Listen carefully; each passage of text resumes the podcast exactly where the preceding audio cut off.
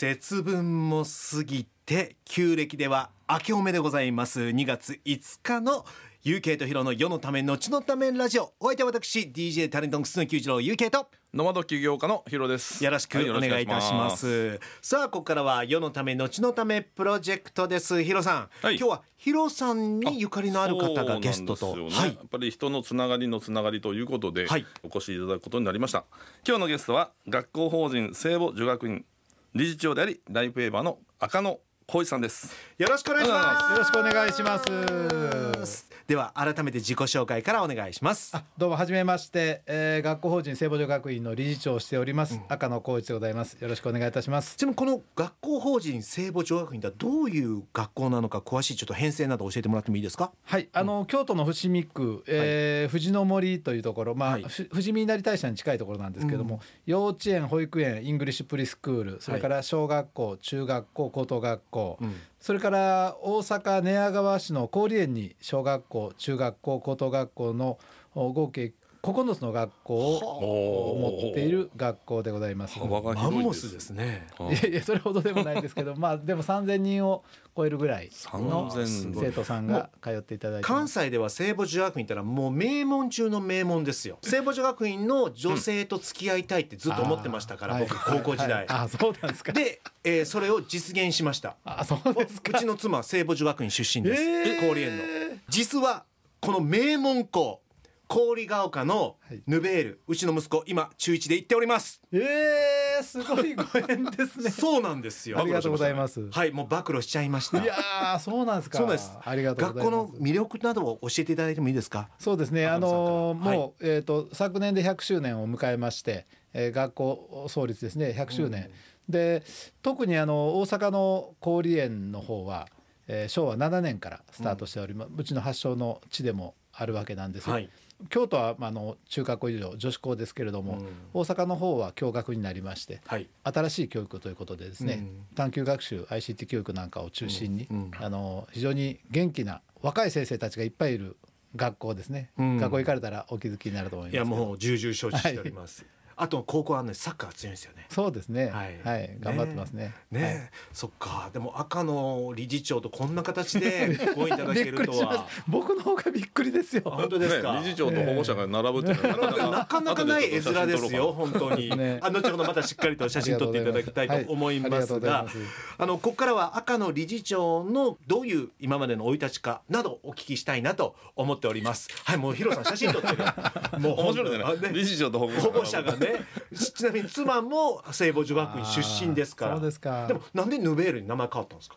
あまあそれはもう男女共学にするということで学校の改革の一環として校名を変えたんですね、それは生徒が本当に赤野さんがパッと思いついたんですか、まああの理事会中心に考えたんですけどね、うん。一時期私が理事長になった頃は本当に人数が少なくて、うん。学年60人ぐらいしかこここもいなかったの2クラスね、でそれで改革を着手して、今おかげさまででもそうですね昨年も300人ぐらいはい。1学年ここ入ってきていただけるようになりましたのでこう息を返した300人ってすごいですね。すごいですね。そうですね一学年ね。そうです、はいそうです。だからあの中学校はやっぱり少ないんですけど、うん。高校に上がった瞬間に一気に人数が増えるので、そうですね。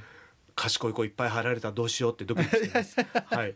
ありがとうございます。で、赤野さんはどこ出身で、そうですね。私はあの京都府北部の丹後半島、えー、と今は与謝野町という、はい。ところですね。そこの町で生まれました、はい。でまあ当時ねテレビでは巨人しかやってないわけで、うんうん。を長島に憧れて野球小僧で育ったんですね、へー。でやがて地元の高等学校で甲子園目指して野球にもう選手しましたけれども、うん。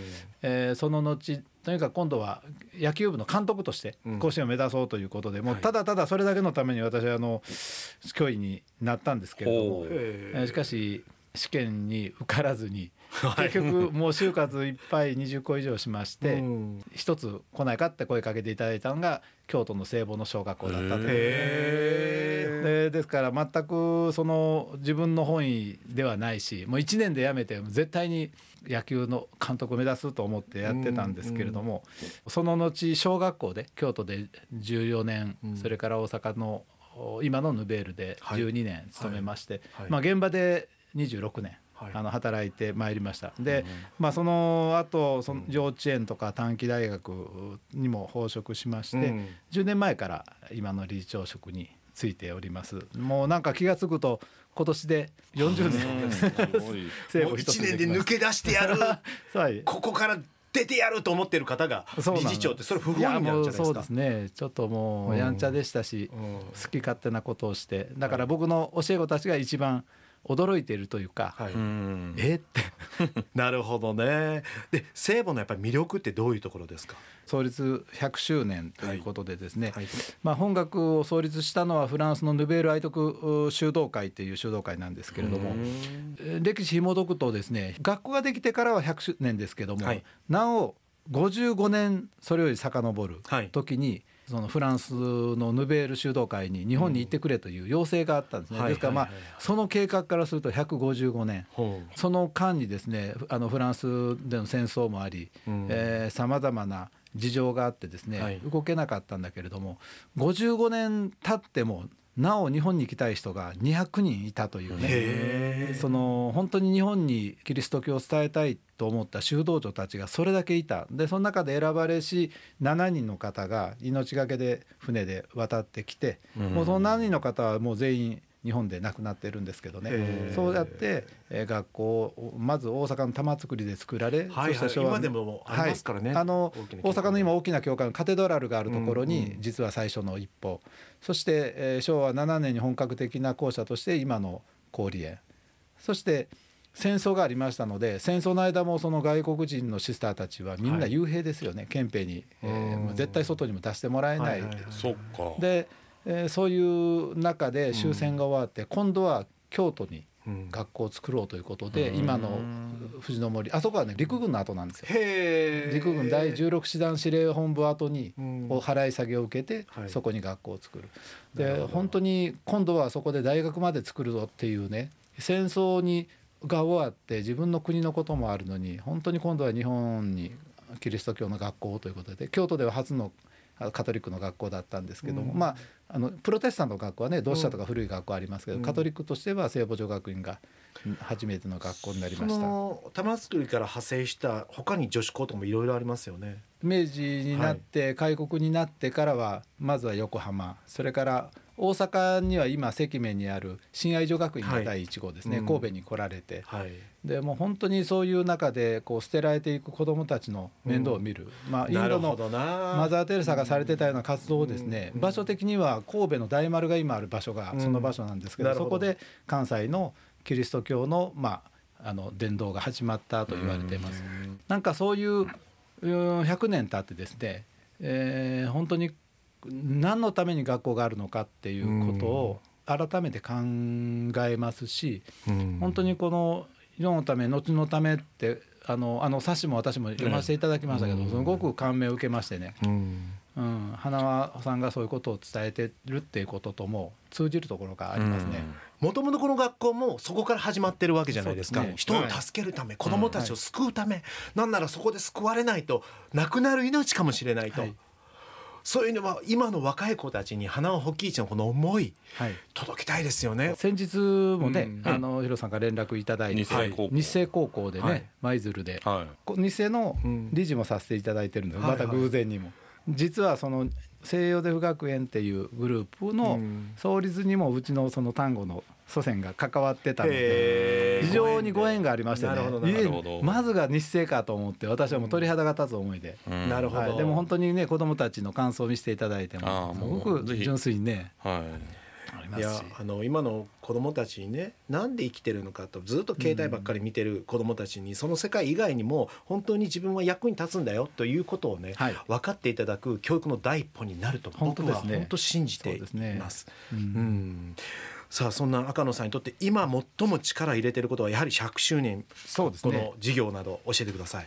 今ほどこう教育が問われてる時代ないと思うんですよね。もちろん成功するって一体どんなことかって、うん。ん本当に幸せってどんなことかって、はいはいもう元旦からあんな大きな地震が起こって、うんもう瞬間的にねうん。自分たちと同じ、まあ、私たちもそうですけど、うん。同じ年齢の人でも本当に人生が一気に変わってしまって、ね。命を落とす人苦難にあって耐える人またそれを助ける人がいるっていう、まあ、これが本当に人生の事実だと思うので、うん。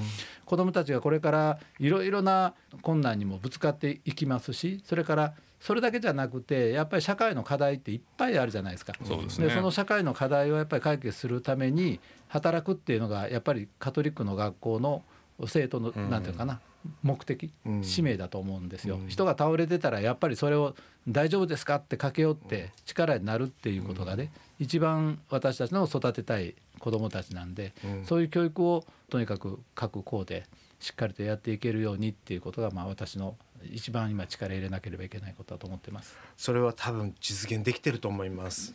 なぜならうちの息子はそういうタイプの子なので。いやー嬉しいですね。でももっともっとそういう子を増やすためにもそうですね。保木市さんのねね。ドキュメントをお届けできたらと思いますが、そんな赤野さんは影響を受けてる本や人ってありますか？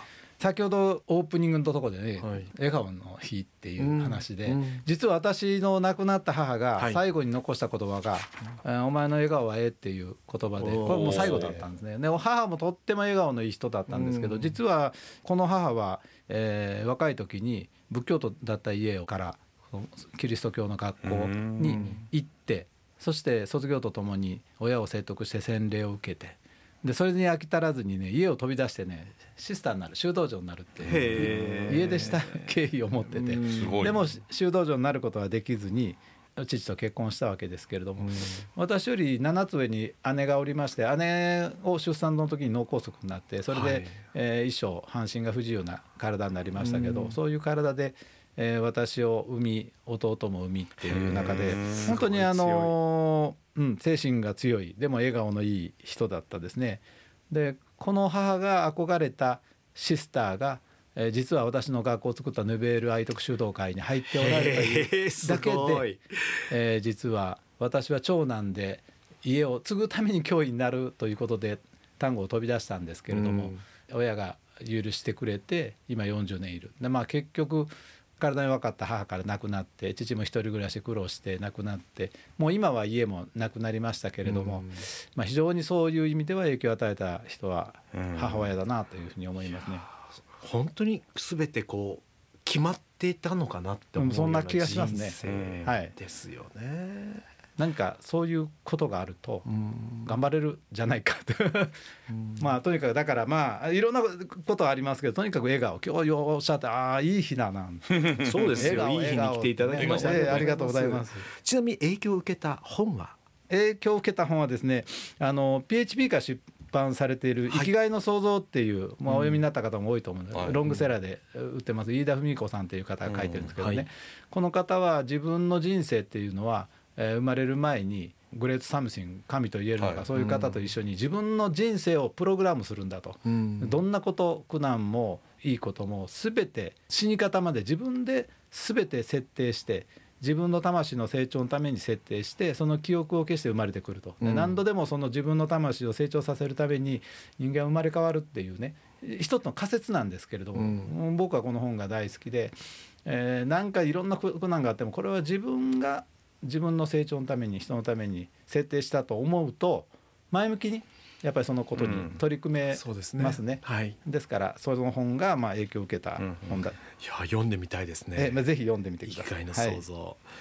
ちなみに赤野先生はもう本当に忙しい日々だと思いますけども生活の中でのマイルールやこだわりなどあったら教えてください。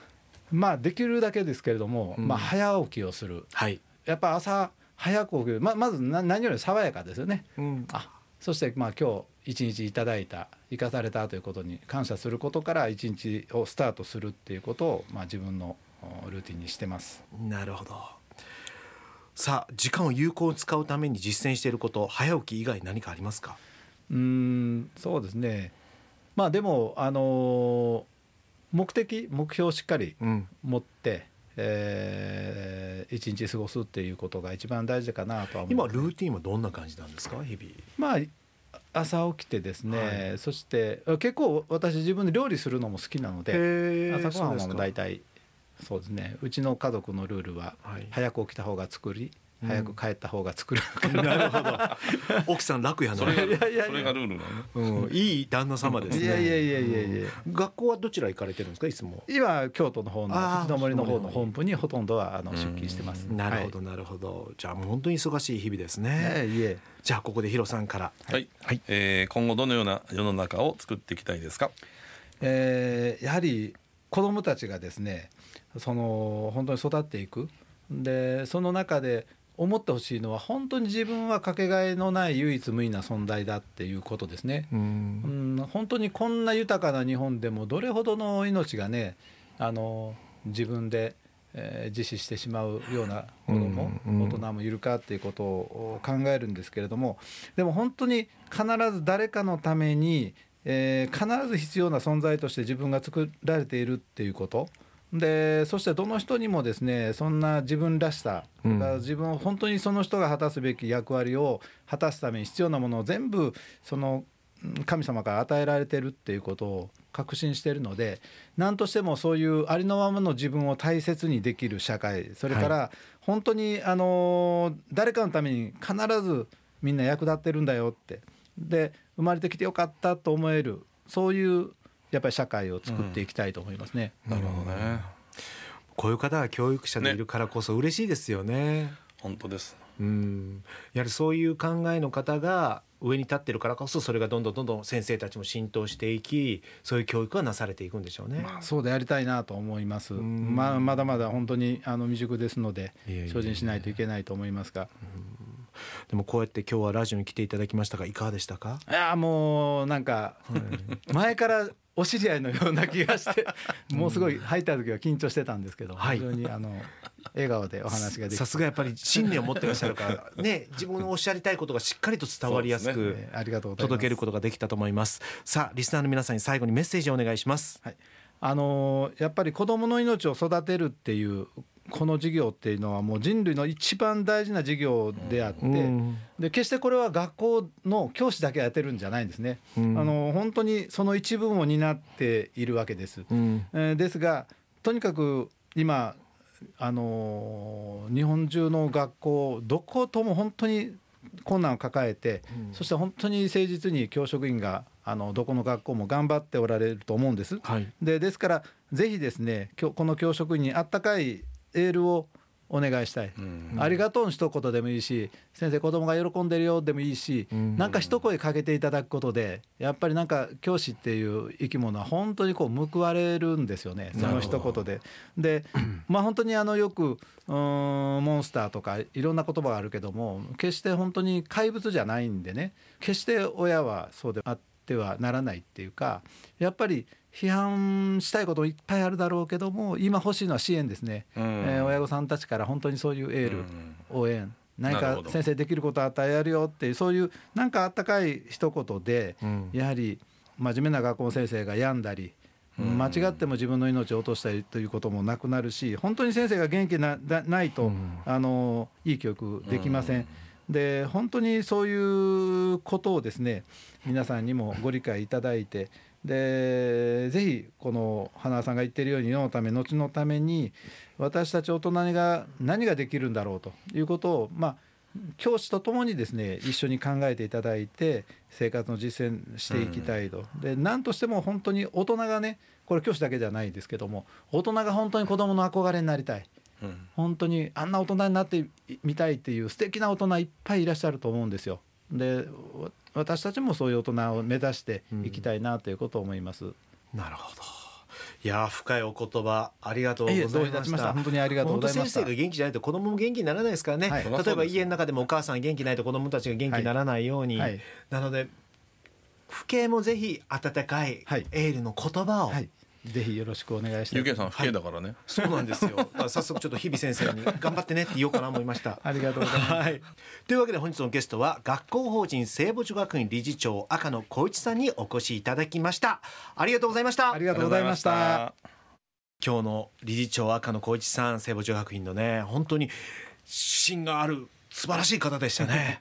すごいですよね。はい。決して不敬だから優勝してるわけではございませんので あしからず。さてドキュメンタリー映画であります共鳴する魂花保木辞典の自主上映会を自分の地域でやりたいとかいう方いらっしゃいましたら気軽に株式会社ユニバーサルビジョンの問い合わせメールからご相談ください。そして来たるは2月の12日月曜日です。東京でこの花は保木一伝ドキュメンタリー映画の上映会開催決定しました。あ2月の12日月曜日です。ぜひとも皆さんユニバーサルビジョンと検索していただいてホームページからお問い合わせください。お待ちしています。もしわからないという方はこの番組のブログにもリンクを貼りますんでそちらからアクセスしてください。お待ちしています。当日私はちょっといないんですけど、はい。えーこの映画を作ったディレクターの大里さんと、ん。それから現場をやった統括の江森プロデューサーが、はい。えー映画が終わった後にトークショーしますので。なるほどね、はい。熱い思いもはい。そちらで語られること間違いありません、はい。ぜひとも皆さんお越しください。さて大阪にありますホテルニューオータニ大阪の中に画家の久喜三郎先生のギャラリーも絶賛オープン中です。こちらに行っていただくとですねそして一言 FM 大阪聞いてますとかラジオ聞いてますというだけでこの番組から誕生した本世のため後のためブックを無料でプレゼントしますなんとこの本は Amazon で絶賛限定発売中です。あゆうけさんもはい。一個、忘れてた。何でしょうか？2月のはい。111213、うん。ちょうどギャラリーオープンして1年なんですよ、はいはいはい。1周年記念にやるんですよ。はい。